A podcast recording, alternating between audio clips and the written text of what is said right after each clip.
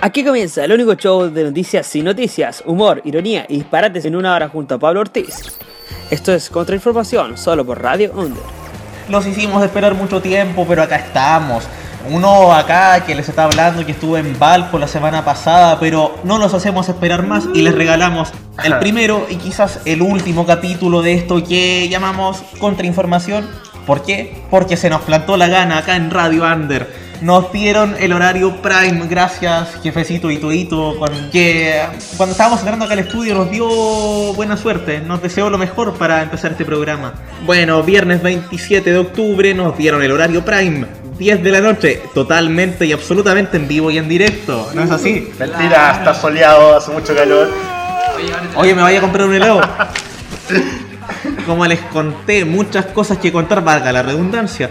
Estuve en Valpo la semana pasada con una comunidad, con un equipo maravilloso con el que recorrimos un montón de lugares y quizás los van a ver acá en nuestro panel en algunas semanas. Ya los deben haber escuchado, ellos son los que llamamos los asesinos sin sueldo, este grupo de panelistas que va a ir rotando cada semana. Uno de ellos es Manu Herrera, eh, más conocido como Señor Proleta, una leyenda desaparecida y exiliada de las redes sociales, quien se va a encargar de la columna semanal si es que esperamos esto hacerlo todas las semanas, de televisión.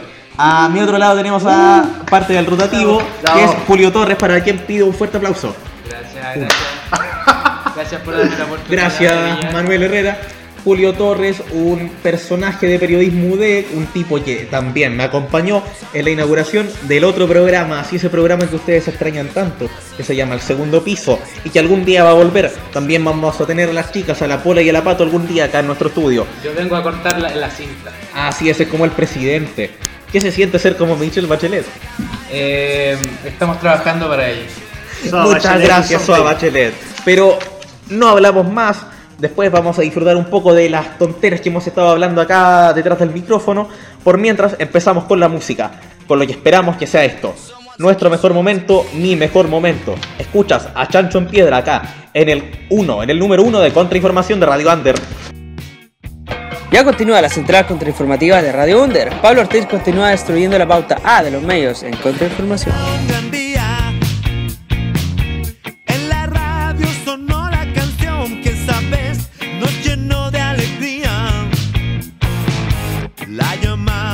Ayer recibí transformó mágicamente lo normal en genial. Necesito con urgencia vital estar contigo. Tenemos nuestro sentido de humor, las tragedias pueden ser una fiesta. Es mejor que no se enteren jamás, que importa si a otros molesta. Tú haces parecer comida gourmet, la promo del chino que compramos ayer. Antes pensaba que yo era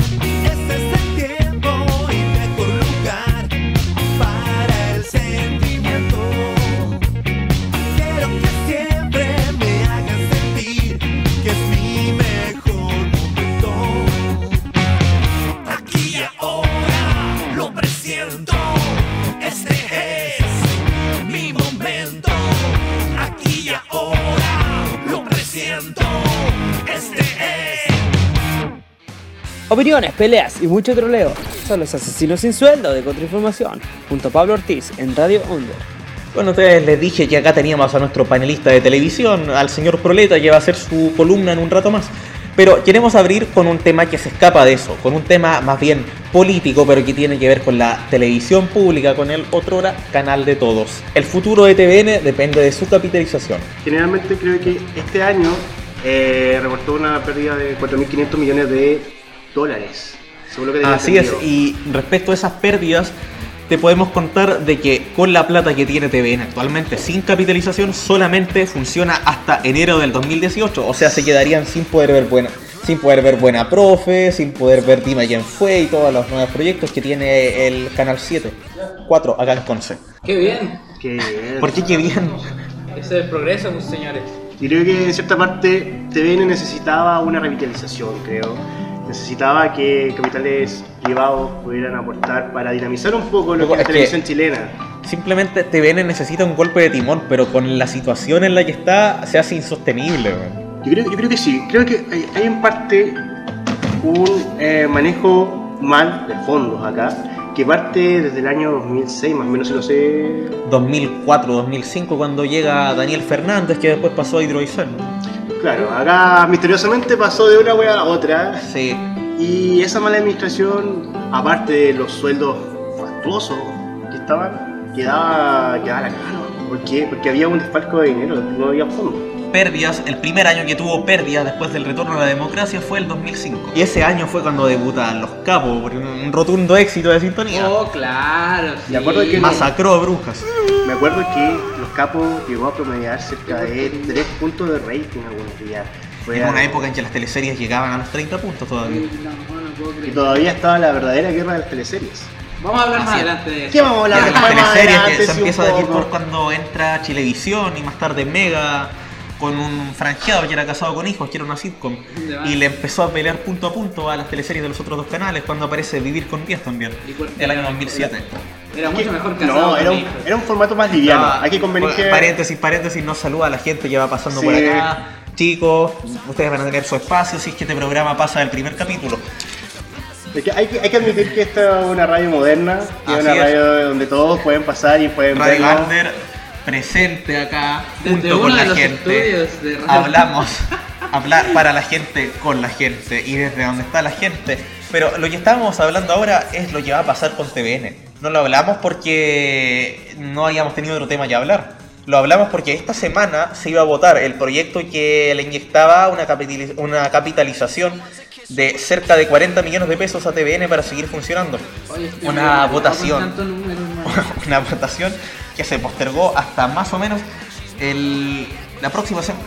No, en realidad próxima semana, subsiguiente 7 de noviembre, si alguien tiene un calendario a mano, Sí, pero va a ser 7 7 de noviembre. Es algo que el gobierno ha puesto especial énfasis en debatirlo porque hay muchos parlamentarios, incluido el candidato oficialista Alejandro Guiller, que no está de acuerdo con la capitalización y la condiciona a ciertos puntos como cambiar algunos estatutos del canal. Hay que mencionar también que la eh, candidata de la DC, Carolina Goich, también está en contra. Ah, sí. No, la- en realidad, permíteme corregirte, señor Proleta, estaba en contra porque hace dos días atrás ella manifestó que finalmente, después de negociaciones, estaba de acuerdo con la capitalización de TVN. Ah, está bien entonces, porque hasta ayer, lo que según leí en la mañana, no Sí. estaba, estaba en contra. Esta ella se oponía a que capital- capitalizaran perdón, eh, a TVN. Eh, qué bueno que haya cambiado de opinión porque igual eso le genera unos votitos extra. Sí, Claro. siempre, siempre. Unos puntos en la encuesta. Claro, bueno, aunque no sube mucho, pero digamos que como se llama, va a salir con, con honores. Hermano, eso es como pensar honor. que te puedes ir de vacaciones juntando monedas de 10, loco. en todo caso, claro. Eh, pero volviendo al tema, TVN sería el único medio público que nos estaría quedando, el único medio que no le pertenece a privados. Claro. Bueno, no sé si cuenta en la radio del Inco.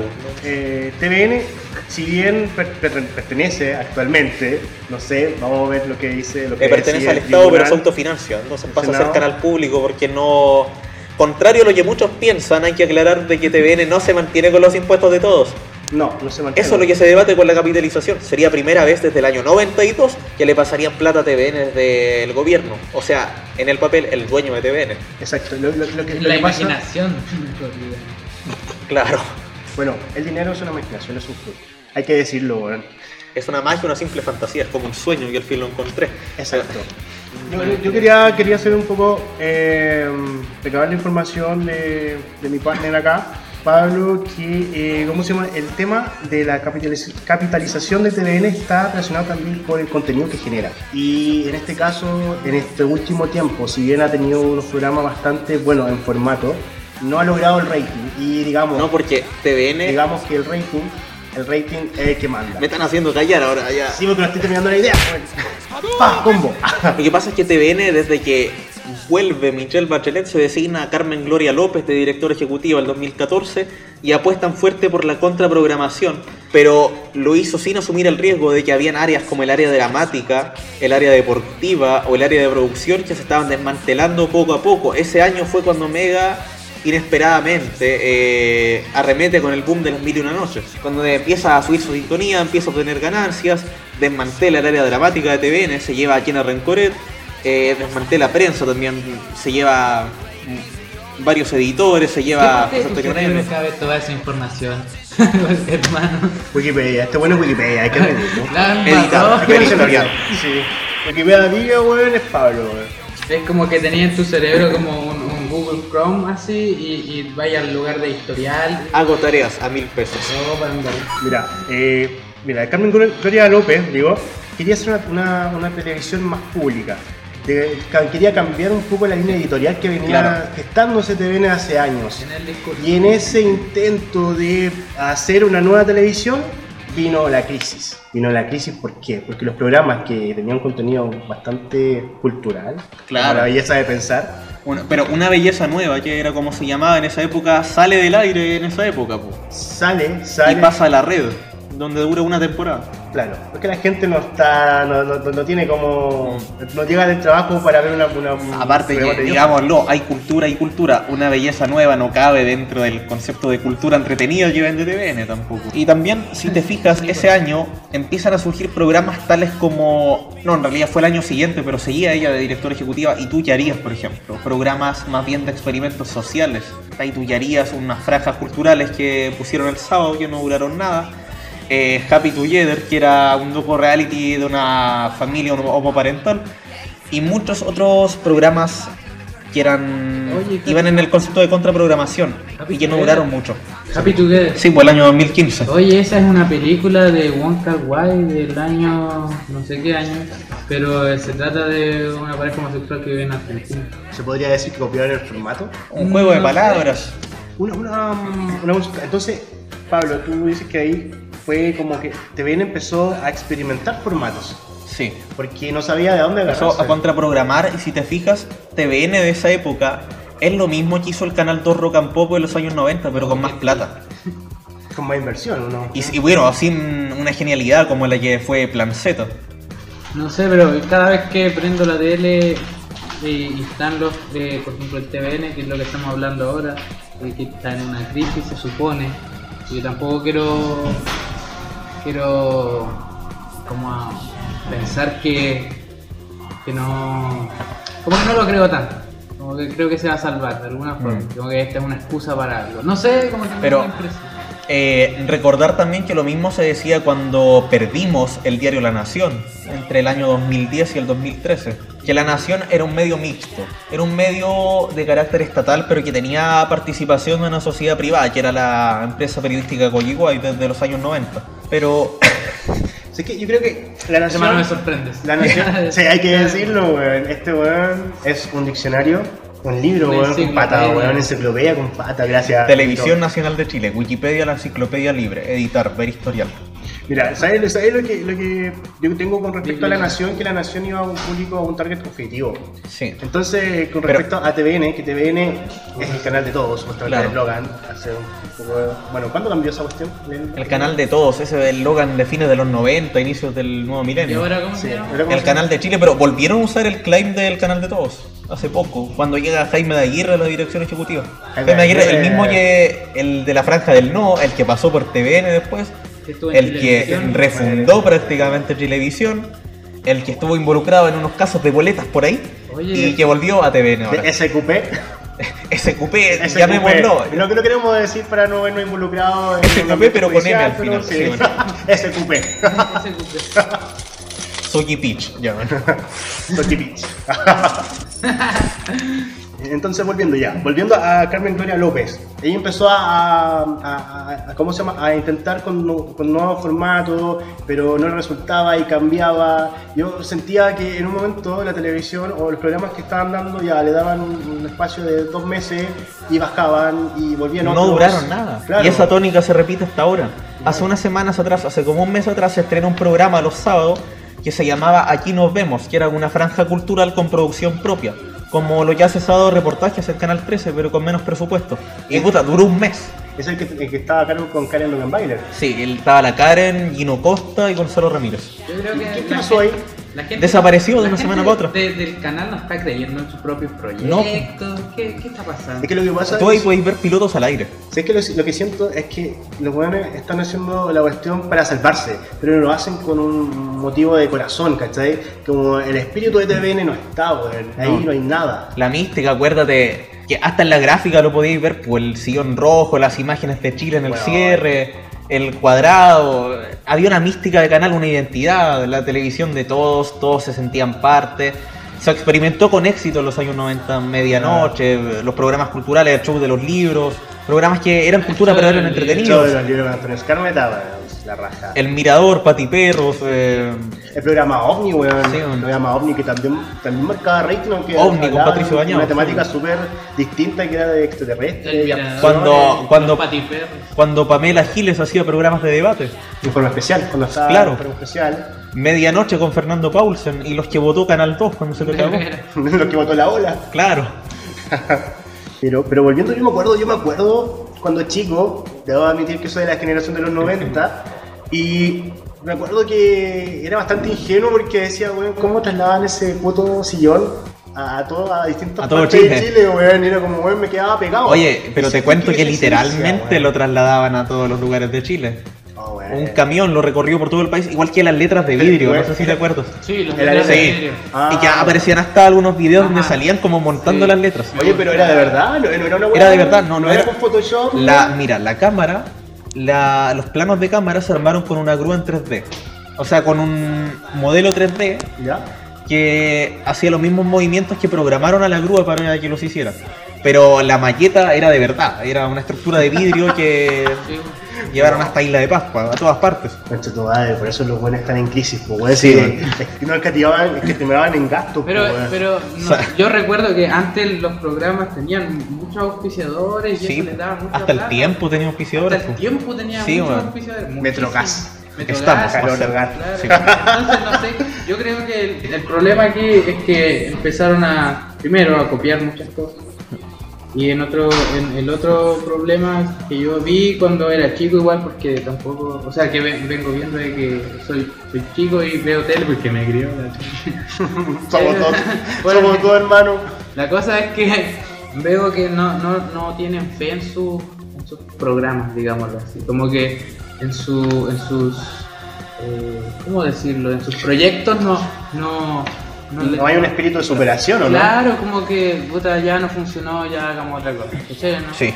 Y eso no, no tiene que ser así porque hay cosas que no funcionan al principio y, y después tienen mucho éxito y hay que ver la fórmula nomás de cambiarlo. Yo creo que es, ahí está el problema, que no, no tienen esa resiliencia, digamos, eh, los ejecutivos, los que están detrás de cada proyecto, como para, para poder doblar lo que hay que doblar cortar lo que, que- hay que cortar y agregar lo que hay que agregar. Yo creo que ese es el principal problema, porque es que cor- cortan por lo más fácil que es, bueno, ya no funcionó, cortémoslo, hagamos otra cosa. Ya, y asimismo me acuerdo que hubo programas como un programa, un reality show que era dirigido por Carlos Pinto, El juego del miedo no duró, del duró miedo. dos semanas. que duró dos semanas porque era muy fome, pero no, el concepto Oye, igual era bueno. compitió con 1810. po, pero es que el concepto era, era bueno igual, pues, sino que el problema fue que no supieron desarrollarlo bien y no sé, pues igual como que esas dos semanas lo vi porque me interesaba el, la idea esa como de gente acuática metida toda en un lugar. Porque era gente de verdad con cosas, historias acuáticas así como de muerte, espíritu y bolas raras. Y yo dije, guau, qué bacán. Pero después me di cuenta de lo fome que era todo, todo, todo el armazón eh, mediático que nos lo supieron hacer bien. Entonces, ese es el problema, ¿cachai? Yo creo que hay muchos conceptos que en la base de los programas del TVN ah, podrían haber sido mucho mejores de lo que son Mejor. ahora y creo que eso es lo principal de lo que lo está jodiendo, que- por eso está yendo hacia abajo. ¿Sabéis qué? Eh, A mí me pasó una cuestión. Vi los dos programas, vi los dos formatos, Ya. pero el juego del miedo, puta, la Claro. gente no le interesa ver una casa culiada con, pa- con fantasmas, con espíritus. Eso es muy, muy de los 90. Eh, ¿ca- ¿Cachai? Que Canal 13, No, eran las personas que tenían eh, como... El casting era malo. el casting Claro. era malo, los buenos se creían Sí. famosos y no eran famosos todavía. ¿Cachai? Como que Claro. sobreactuaban. Bueno, esa, Y esa esa era- cuestión- en, en un principio esa, siempre- esa fue la como la, la, la naturaleza de los reality, que era traer gente desconocida. Sí, eso era, pero como que la gente desconocida no se creía tanto el cuento. Creo que ese grupo en especial del juego del miedo se creía mucho el cuento y eso también cayó un poco mal a la audiencia. Y por tuvimos por otro lado Canal 13 que abre su primer capítulo con Raquel Argandoña montada en un caballo Ah, en igual la cordillera. sí, ¿cómo Weón, olvidarlo? O sea, Eso es cierto. Y que ¿a dónde quedarse? ¿Cachai? No había por Es un dónde exitazo perderse. teniendo en cuenta que en esa época Canal 13 sufría con la parrilla flexible. Claro, de, de Vasco Mulián. Claro, Y los, Simpsons todo el día. Tele 13 empezando a las 11 de la noche, weón.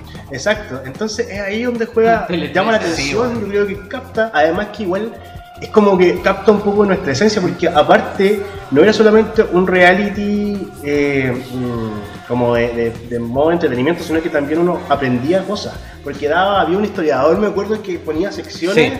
De, de los hitos históricos que se daba antes. Sí. eh, antes de la independencia y post independencia entonces Hermano, la gente lo veía para ver los tipos que estaban ahí que se iban a hacer famosos.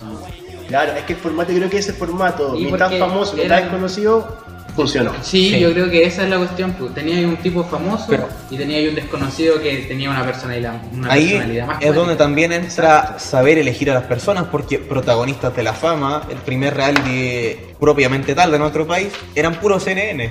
Claro, pero tenían a Valero. pues. Tenían Claro, a, tenía a a, Valero. a Janis Pope. Que tampoco eran- eran conocidos en esa época. Pero fueron personajes porque su personalidad era Era explosiva. explosiva y, Claro. y eran unos personajes, unos personajes, pues, loco, ¿cachai? Claro. Cabe preguntarse quién armó el juego del miedo. Era Nicolás Quesillo, no me acuerdo bien. Nicolás que sigue, él hizo también otra producción en TVN como Pelotón, que le A funcionó. Nicolás la primera Quesillo lo único que le funcionó fue pelotón, excepto el 5, que fue el último. Después vino el experimento que marcó dos puntos y no duró nada. weón. ¿Cu- ¿Cuándo? ¿Cuándo? ¿Cuál es el ¿Qué, año fue esa, weón? No, Que después, que murió, después que murió Felipe, weón. Felipito, ah. Loco, Murió Felipito, weón, y cagó todo. hermano, Te destroza. es verdad, cuestión yo, yo no lo creía cierto, pero caché que después de que murió Felipe Camiroaga, yo no volví a ver el matinal. Podríamos Oye, pero- decir que Felipito tiene una maldición. No, Sa- Sacaron el estacionamiento Camilo Baja y TVN se fue a la ruina, weón. récenle a San Felipe. Vamos por partes. Oye, pero la semana después que pasó eso, Buenos días a todos marcaba 30 puntos en la mañana. Sí. pero era, era morbo nomás.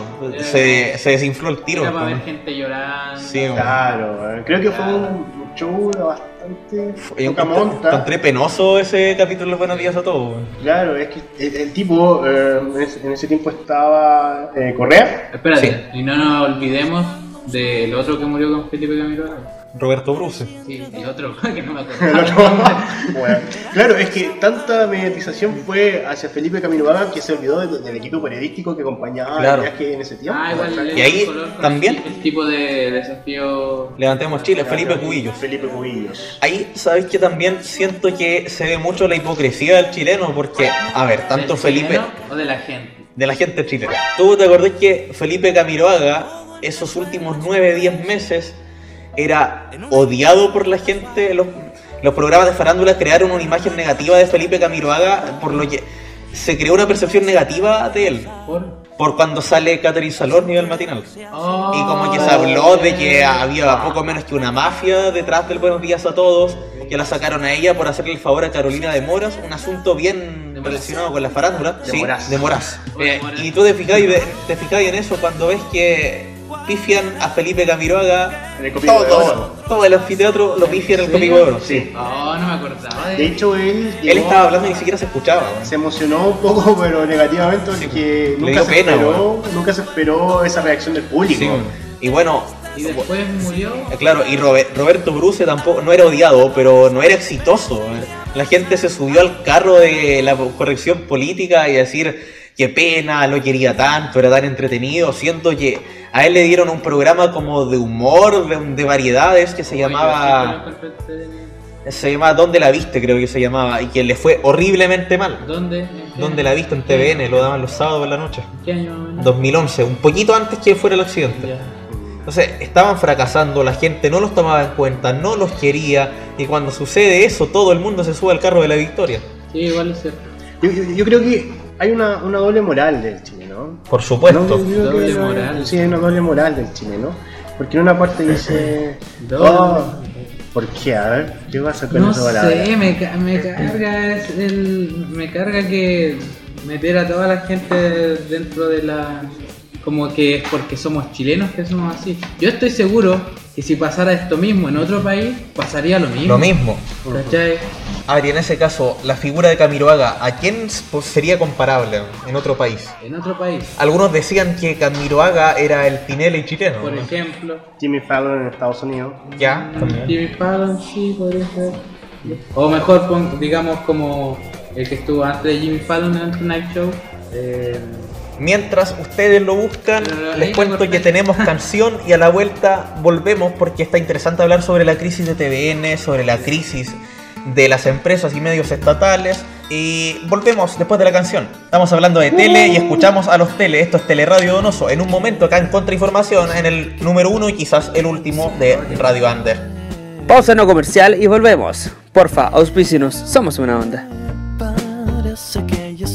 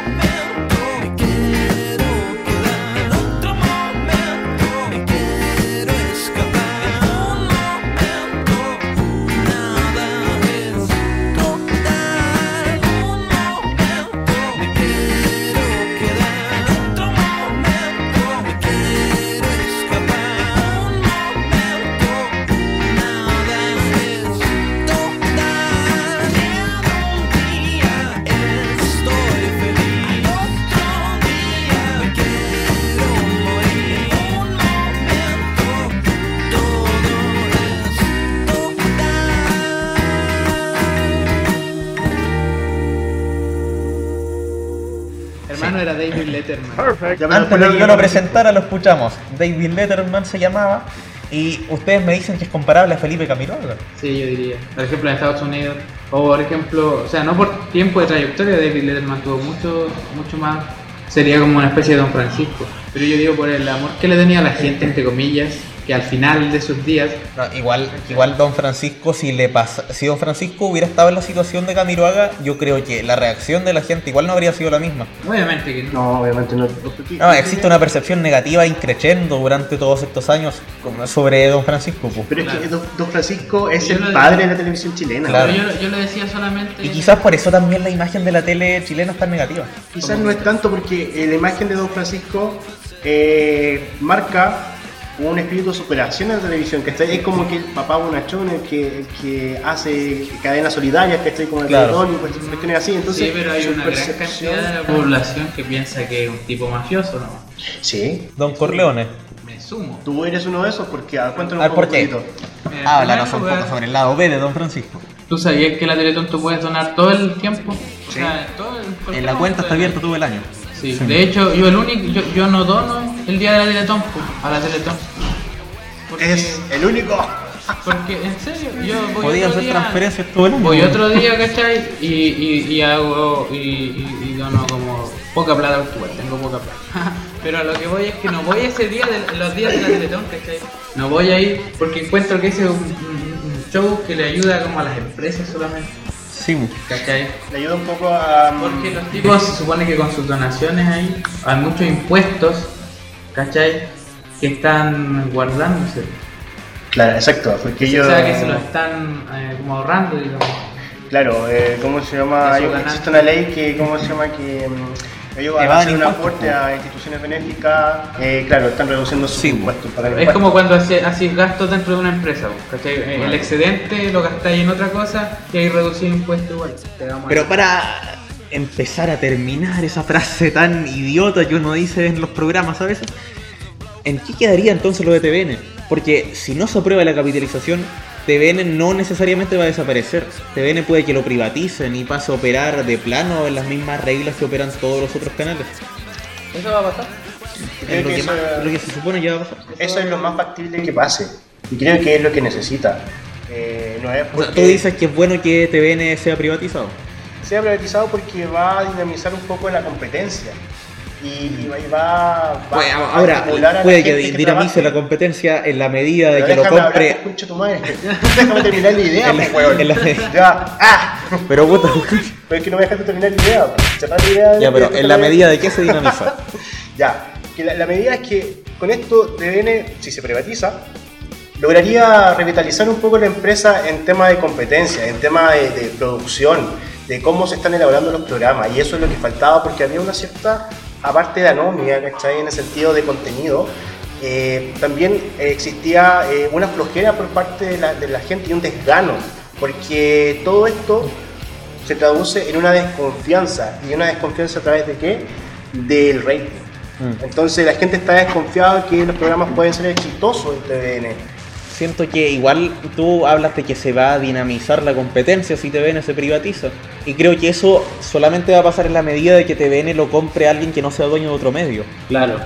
A menos, por ejemplo, si lo compran los mismos tipos que son dueños de alguna otra cosa, aunque sea el diario, aunque no sea un Ah, mismo. Si lo compra el Mercurio Copesa. Claro, por ejemplo, ¿cachai? Va a ser una porquería, no sé. Y lo que yo pienso en este momento, que es ya mi conclusión nomás, ¿Ya? es que eh, TVN no le, tiene- no le debe importar su futuro, eh, digámoslo así, empresarial, sino que debe interesarle que siga siendo un medio, o sea, que, vuelva, perdón, no que siga, que vuelva a ser un medio eh, que encante a la gente, que, que dé buenos programas, que dé... mm, Yo cuando veo una teleserie me, eh, pienso que es arte, porque veo artistas tratando de ser artistas. Y a veces el guion, a veces la producción vale callampa. Cuando veo un, noticiario, digo, ellos son profesionales que tratan de ser profesionales. Pero a veces, ¿qué pasa? La producción, la administración, todo eso vale callampa también. Entonces, ¿qué de qué, ¿en qué debe enfoca- enfocarse la gente? No en- en quiénes van a ser los dueños ni nada en este momento, aunque sí es importante que los dueños no sean los mismos de otros medios para que no haya un oligopolio, digamos, como ya existen muchas en, en, todo- en- en los medios, sino que, que hay- hagan productos de calidad, que se produzcan cosas de calidad, como por ejemplo recuerdo que esos programas de música que hizo el de música chilena que se hizo Puro Chile. Puro Chile, eh, el Do Remix también era bueno Sí. ese programa, me gustaba mucho. Entonces no sé, pues creo que ahí está la mano. eh, en hacer un buenos productos, si haces un buen producto van a llegar buenos auspiciadores, la gente te va a ver, ¿cachai?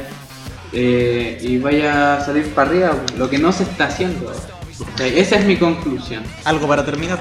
Sí.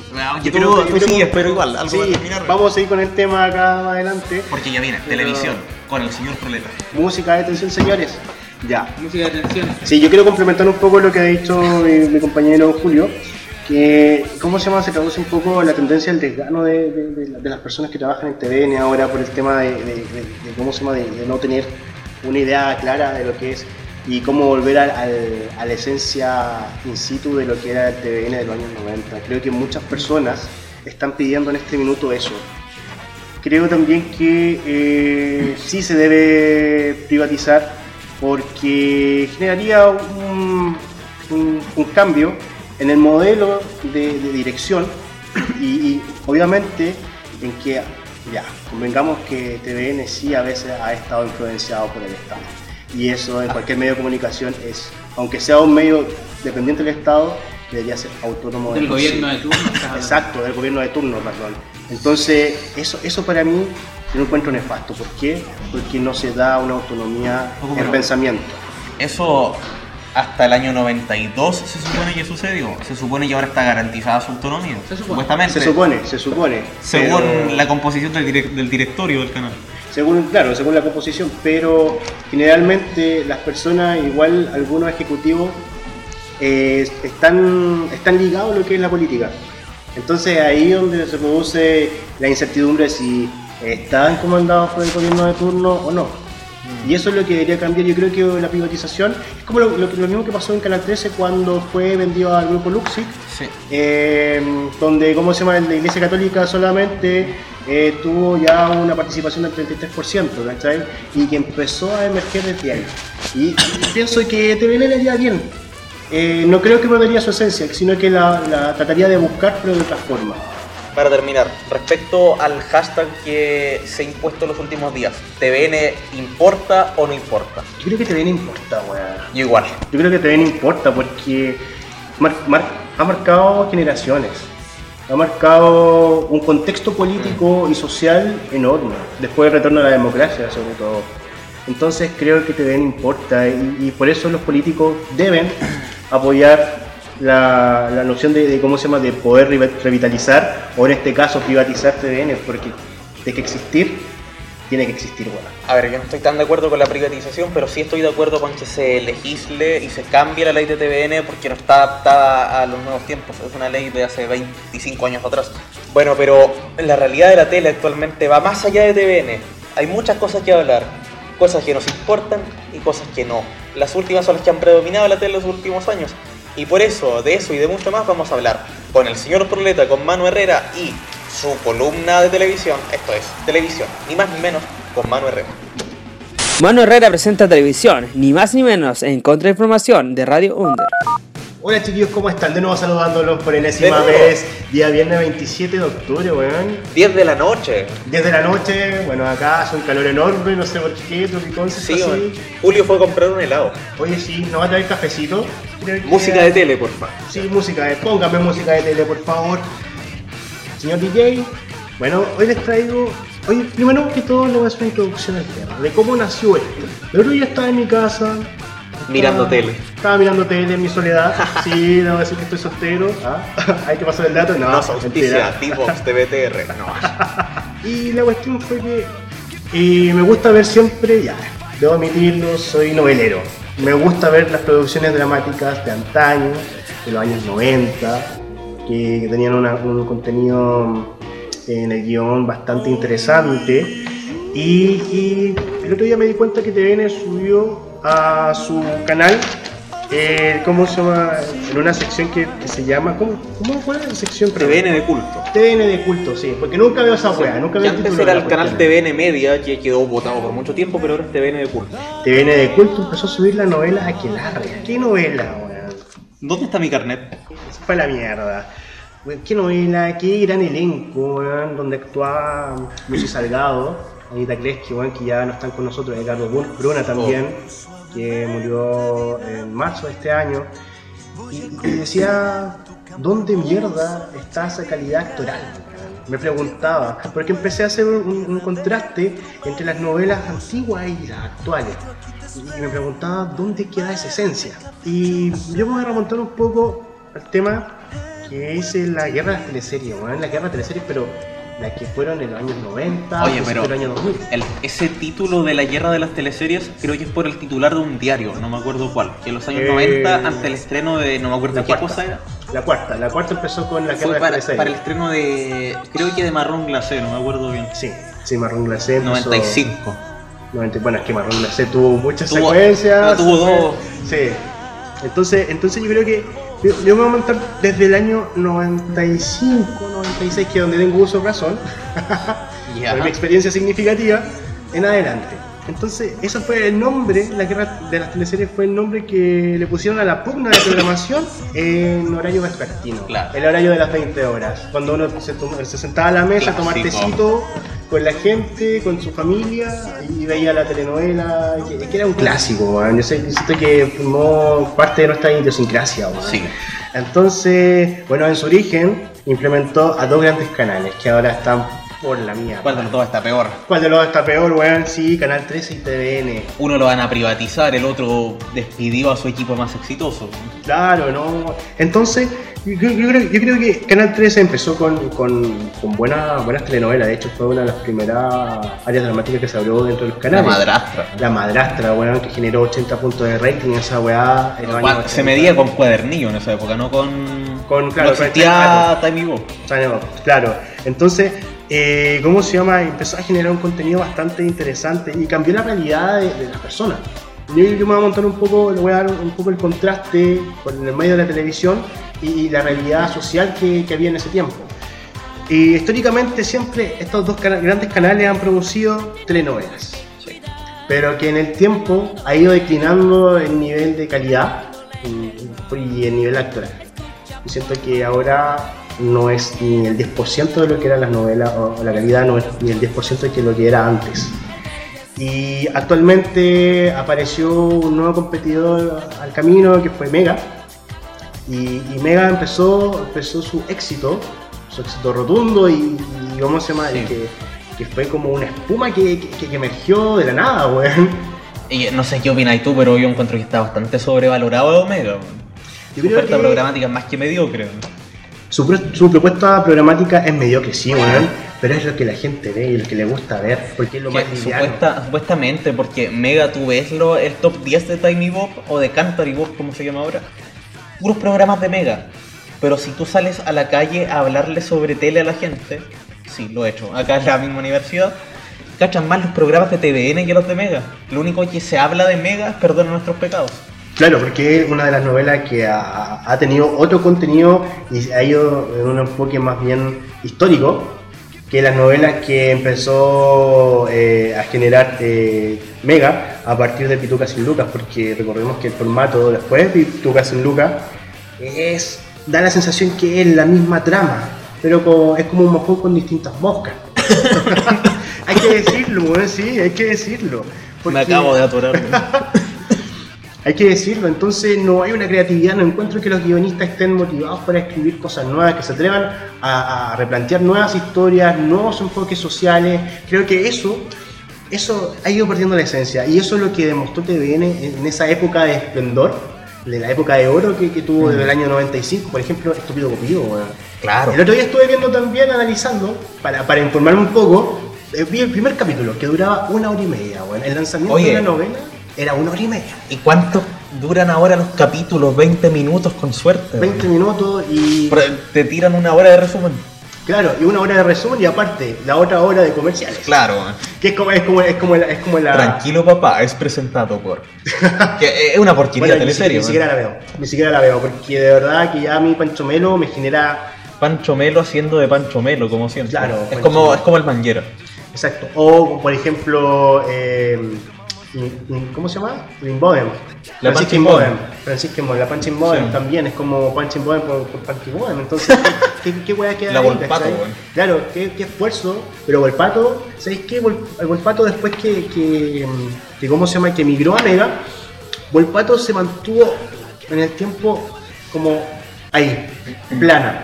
Creo que no ha habido un personaje que, que- que, ¿cómo se llama? que haya sido explotado de, de otra manera y de una manera más enriquecedora. Por ejemplo, Paola Volpato, y volviendo a, a la novela que, está, que estoy viendo ahora, que estoy siguiendo, y véala chiquillo porque es demasiado buena porque mezcla el realismo mágico con un cuento, y es, muy buena, es, es bastante interesante. Habla de la novela de la noche, y weá, estoy metido en esa weá. Aunque yo la vi, pero la- me vuelvo a repetir el plato porque me gusta. Eh, Paola Volpato en esa novela hizo de una persona que tenía una leve discapacidad, Ya. eh, que era cojita. Y, y sabéis que ella, ella le toca encarnar un personaje tímido, una profesora de matemáticas, que nunca había tenido contacto, porque recordemos que Aquelarre era un pueblo de mujeres, que eran escasos los hombres. Hacía 30 años que no había nacido un hombre, ¿ya? en ese pueblo. Entonces, eh, ella encarna un personaje bastante interesante, bastante emotivo, que conecta al público. Y, y ¿cómo se llama? Y eso, entonces, eh, es bastante ahora yo encuentro que los personajes, que, muchos actores de Mega, y que eran de TVN primeramente, no han evolucionado, no han tenido una evolución positiva en el tiempo. Entonces yo quiero volver a eso y quiero hacer una crítica que me arrencoré ¿Ya? antes, que, antes de terminar todo esto, que vuelva, vuelva a experimentar con cosas, que se atreva, que se atreva a experimentar con cosas nuevas. Es, que es como si tuviera tres plantillas de teleserie, así como tres formatos distintos. Exacto. Cambiémosle el nombre, el logo, la locación Claro. y, la distribución de los protagonistas. Y los nombres. ¿cachai? Que nombrar teleseries de culto como Romané, Pampa Ilusión, que fue grabada en Humberstone.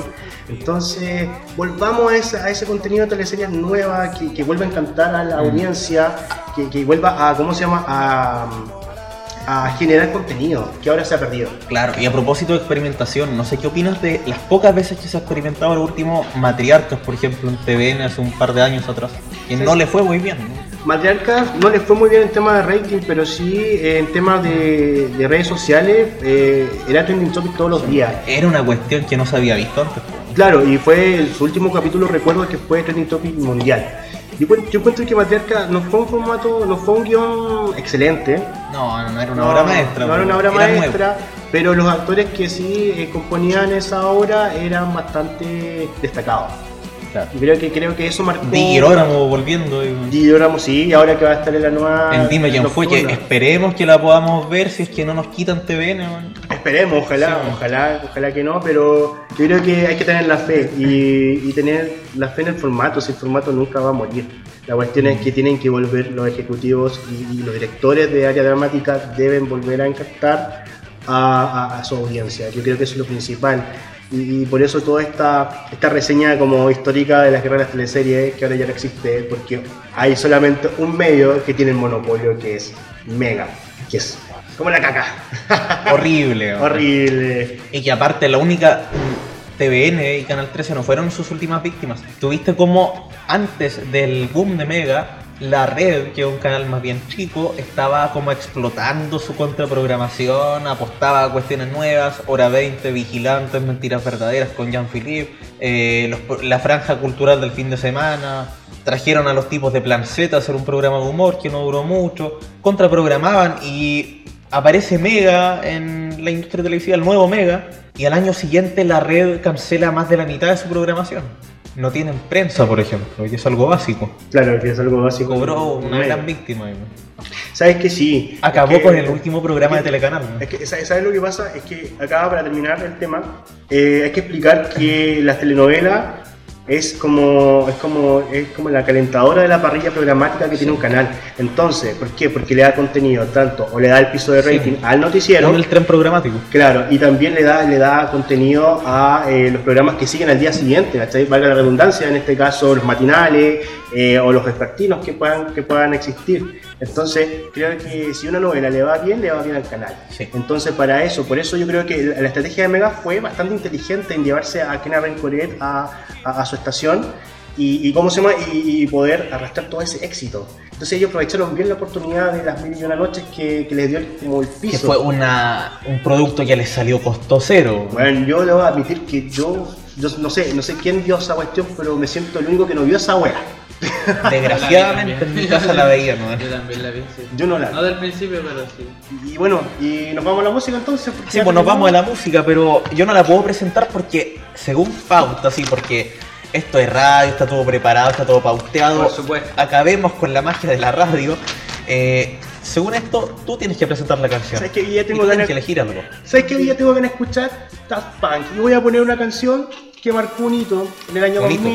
2000. 2000. Sí, 2000, sí, 2000, 1999, 2000, creo, con One More Time. man. Creo que una canción. Clásico. Es un clásico y de la electrónica, así que vamos a ponerle. Lo vamos a escuchar ahora solo por la radio Andrés. Quédate en nuestra sintonía. Así es, Radio Under.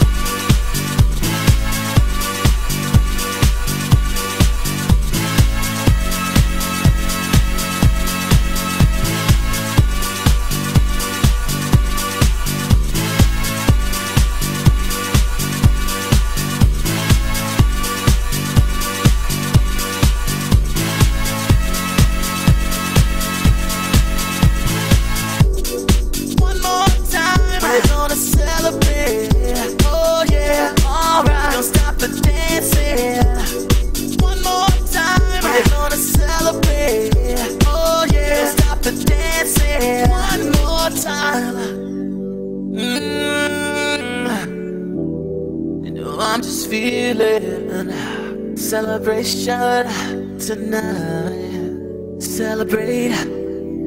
Don't wait too late. Mm, no, we don't stop.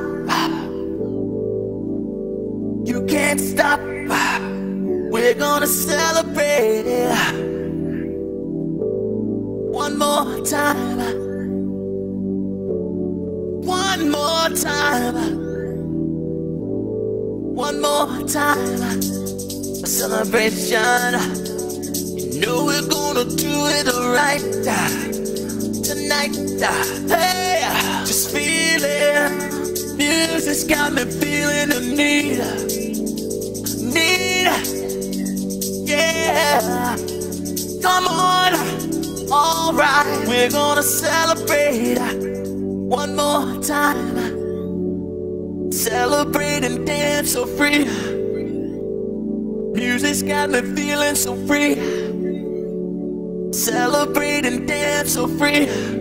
One more time. Music's got me feeling so free. We're gonna celebrate, celebrate and dance so free. One more time. Music's got me feeling so free. We're gonna celebrate, celebrate and dance so free. One more time. Music's got me feeling so free. We're gonna celebrate, celebrate and dance so free. One more time. Music's got me feeling so free. We're gonna celebrate, celebrate and dance so free. One more time. Music's got me feeling so free. We're gonna celebrate, celebrate and dance so free. One more time. Music's got me feeling so free. We're gonna celebrate, celebrate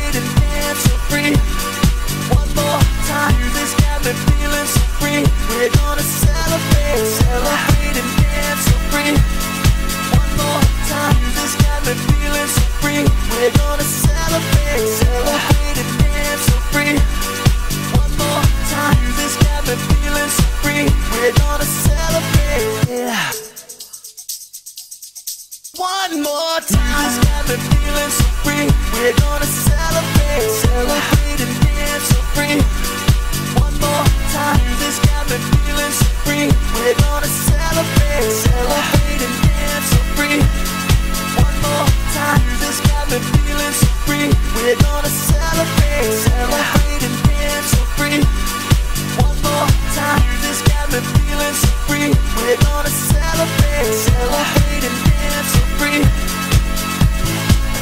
vigilantes que nunca llegan demasiado tarde, desde el segundo y el cualquier piso. Esa es Contrainformación junto a Pablo Ortiz.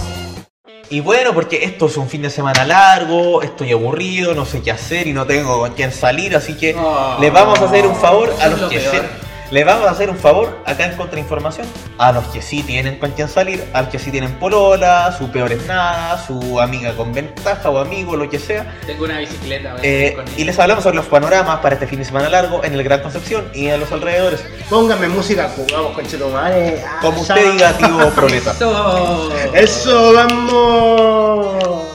Estamos acá en Chilevisión haciendo este programa. y les Radio contamos- Candela, chiquillos. 95.3, que nunca te falte. y le Falta la risa de, falta la risa de Viñuela, Sí, tu madre. Y les contamos que este fin de semana, no en realidad no es este fin de semana, es en unos días después, pero para que lo vayan pensando con su pareja. vayan a Corse Sabroso, este festival Food Truck que se va a hacer en, en la Plaza Bicentenario, acá en la Costanera, lo- el día 3, 4 y 5 de noviembre, entre las 12 y 22 horas.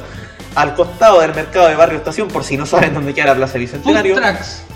Para no decir carritos. De comida. Esa de comida. cuestión. Suena mejor, weón. Así mandaron el aviso. Sí. Donde podrás encontrar la mejor gastronomía proveniente del Gran Concepción y todo Chile. Así salía en el evento hambre. de Facebook. Me Sí, dio hambre, sé, me pero dio food hambre. trucks. Así les decimos Food ahora. trucks. Food Truck. Food trucks. Fuck truck. Food trucks. Food trucks. Obvio, siempre, siempre gringo. Food truck. Esa cuestión donde venden comida, el Food festival de esa trucks. cuestión. Y también tenemos el 10 de noviembre a las 5 de la tarde el festival La Cuna 2017 auspiciado por el programa El Gallinero de Canal 9 donde trabajan amigos nuestros, donde como Colegas, dice, colegas de colegas, nosotros que están jefes, mejor posicionados. gente bacán. Gente más linda que nosotros Ah, que sí, sale en gente la linda, de todas gente maneras. no la gente tele, fea sí, que señor. nosotros, no gente fea Sí, como nosotros. Y en donde nuevamente, nuevamente no damos la cara. Se les espera, como dice el aviso de Facebook, en el Parque Ecuador, a un costado del skate park, Oh. eh, al 5 de la tarde, como les decía, Oh, gratis. va a estar bueno. Van a Oh. estar, entre otras bandas, Dulce y Agras, Inarbolese e Iguarri, y dos bandas por confirmar. Y la sorpresa, porque sí, me sorprende que ellos estén en Conce, me sorprende que estén en un evento que parece que es gratis, no sé si alguien me puede Sí, es corregir. gratis, es gratis. Es gratis, Gratis, y van a estar, Sí, los- Parque va a estar gratis. Cristóbal Briseño y los chicos, van a estar los haces falsos acá en el, la cuna Buena, 2017. estuvieron aquí la semana pasada. Weón, ¿sabes Acá, la semana pasada. sí, tocan en el aula Magna. ¿Sabes qué? Esa es la ventaja de vivir cerca del Parque Ecuador, weón. Tener, Sí. tener eventos gratis. Ah, tú vives Ay, del Parque En Ecuador. A menos de una en cuadra, weón. O sea, qué suerte. Y sí, uno que vive allá, no te voy a decir dónde vive. ¿Dónde vives tú? Tengo que tomar dos micros, eso más. Concha tu Es, madre. es lo bacán de que todas las nuevas bandas, todos los nuevos artistas salgan de weón. Por, por ejemplo, Planeta No también. Planeta no, que, ah, que este año De creció. Sol a Sol, bastante, música weón. Planeta No, por favor. Pero hermano, yo Sí, considero... señorita, weón. Qué Sí, canción, weón. Me gusta encanta. Planeta No. De sol a sol, Me gusta, De me gusta sí. Planeta No. Me gusta mucho Planeta No. Pero considero que no es una banda de country. considero ¿Por que. Espérate un poquito. Hay gente, las personas, yo sé, lo- los cabros que tocan ahí son de Conce, pero una, una banda que se formó en Santiago, por hermano. ¿Cachai? Y el estilo más o menos ese no es muy Conce, que digamos. No. Lo que sabes es que se. Entonces yo, obviamente, eh, no sé si, igual habría que preguntarle a ellos en todo caso, si es que se considera una banda de Conce o si que en realidad son una banda nomás. Así, Sí. Ya, pero por, por lo menos yo como que no les encuentro mucho estilo a banda de Conce, pero me gustan harto en todo caso. ¿Sabes lo, que, ¿Sabes lo que pasa un poco con Plétano? Que se metropolizó y ¿Qué? agarró ese, ese movimiento, movimiento indie que, tiene- que tienen todas las bandas Claro. de Santiago. Si ellos Pero nacieron hay, allá, por hermano. hay O diferencias. sea, se, se formaron allá. Se formaron allá, Fueron a escuchar pero a alguien eran ¿no? oriundos de acá. Pero saben que también es de acá, es Fernando Milagros y Sí. su discografía es bastante, bastante La playa. weón. Carnaval, weón, qué canción, a weón, estar, me va a estar encanta. Fernando Milagro, ¿no? No. Fernando Milagros No, va no a estar, no, va a estar ¿Dónde en Lola estar? Palusa. Lola Palusa 2018, weón. Próxima vez que te invitemos, bueno, vas a hablar sobre la palusa que. Ya, weón, yo vendí O sea- mi entrada este año, weón. Vendí mi entrada, weón. que-. Me acuerdo de la reacción que tuviste cuando viste el line-up, así que por eso te queremos invitar. Ya, ok, gracias. ¿Tú estuviste allá, hermano? ¿En serio? Y para ter... Eh, compré la entrada VIP, pero no fui. ¿Y por qué compraste? La Lola, Lola, ¿cómo se llamaba? Lola Palusa. Lola, Lola Pelusa. Lola Pelusa, Lola Pelusa, vos loco. Sa- la versión Cuba.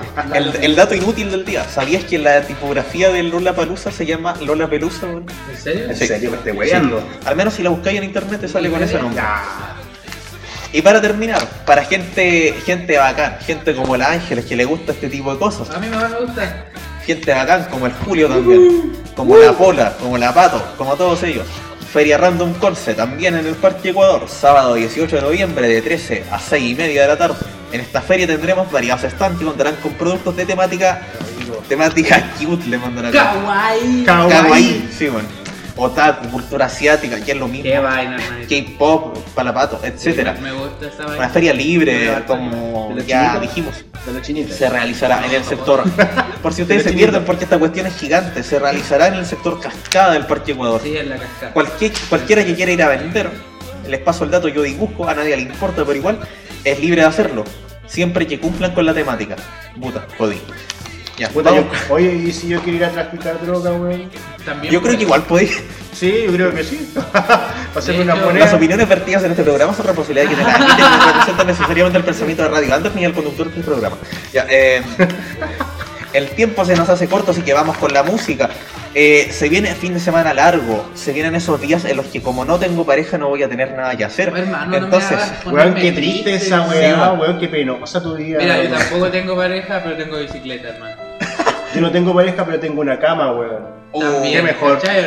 después de estos minutos de autotroleo, escuchamos la música porque fin de semana largo, escuchamos Holiday, esto es Green Day. Y así empezamos a terminar esa frase súper estúpida que uno dice en la radio, contra información de Radio Under. A la vuelta ustedes se despiden, tienen su segundo de confianza y todo eso, pero vamos con la música.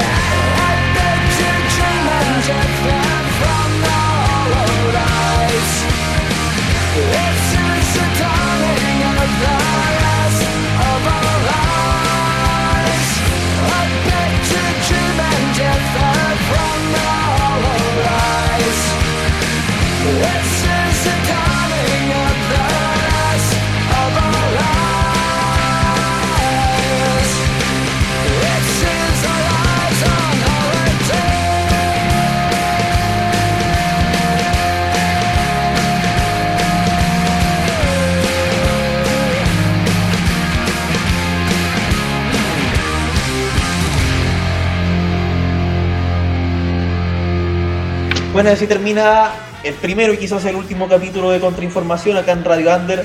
Gracias nivermo.com, gracias Manu, gracias señor Proleta, como lo conocen por ahí. Gracias Julio, gracias a todos por estar. Estamos al habla, gracias a esa gente de Valpo, a esa gente de Conce, de Yumbel y a todos los que nos escuchan y a los que no también. Yo Igual ahí. los quiero, su odio me hace feliz. Palabras al cierre, segundos Bueno, de confianza. No son 15 segundos, pero igual, hablen lo que quieran. Bueno, yo quiero de- eh, decir que estoy muy feliz, gracias por haberme invitado muchachos. Esto cinco lucas. Muy divertido. Eh, estoy muy feliz también porque la gente de la operación Huracán, que se demostró que fue eh, penca, Oye, sí, el montaje libres. del gobierno. El montaje del gobierno, también me, estoy feliz porque los 11 que estaban detenidos por eh, la, el caso Luxinger Mackay se Absueltos fueron ayer. absueltos ayer. Anteayer. Y también estoy feliz porque parece que la FIFA va a eh, acoger la, la demanda de Chile por lo que pasa. Pero eso no necesariamente significa que tenemos mundial. Eso no significa que un mundial, pero significa que no- por lo menos van a haber sanciones para la gente que ahí hizo Oh, sus sí. cosas malas. Yo de- me despido muchachos, a que les vaya todo muy bonito esta Hasta semana. chao. Y Señor Proleta, ¿algo quiere decir? Estoy feliz por algo, porque comienza el fin de semana, loco. Creo que es momento de dormir después de una semana agotadora. Estoy feliz también por comunicarles algo a ustedes, queridos ¿Algo? radioescuchas. ¿Música de comunicado? ¿Está con la regla, hermano? Ah, No, no. Oh. no, no, todavía no, no estoy con la regla, no, no, para nada. dígamelo, dígamelo. No, si mi periodo es súper normal. es regular. es regular, así. Oye, ¿no? ¿qué pasa por minuto? Y eso. Y nada, po, ojalá verlos o escucharnos en otra oportunidad. Sí, po. Y bacán, pues, saludos para todos y abrazos y besos psicológicos para todos. Chao. Estamos al habla hasta chao, como siempre. En cualquier momento, Pablo Ortiz, sus invitados y sus asesinos sin sueldo se vuelven a encontrar para darte eso que tanto necesitas. Contrainformación, como siempre en Radio Under.